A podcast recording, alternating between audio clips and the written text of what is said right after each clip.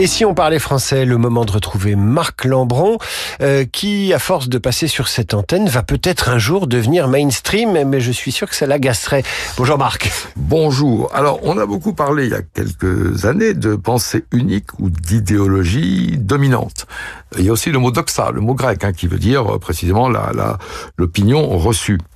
Euh, alors il arrive que dominant ou unique soit remplacé par des périphrases comme euh, majoritaire, qui prévaut, qui l'emporte, très bien. Euh, on parle aussi d'un courant de pensée qui peut être en vogue ou à la mode. Donc, vogue et courant appartiennent au même champ sémantique que l'anglais stream, qui est courant.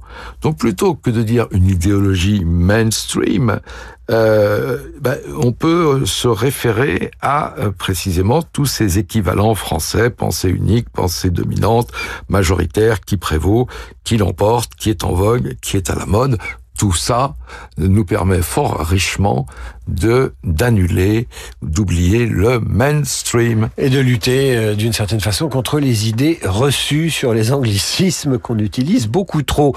Chronique tirée de Dire ou ne pas dire, c'est l'Académie française et c'est paru aux éditions Philippe Ray. Euh, merci Marc. Merci.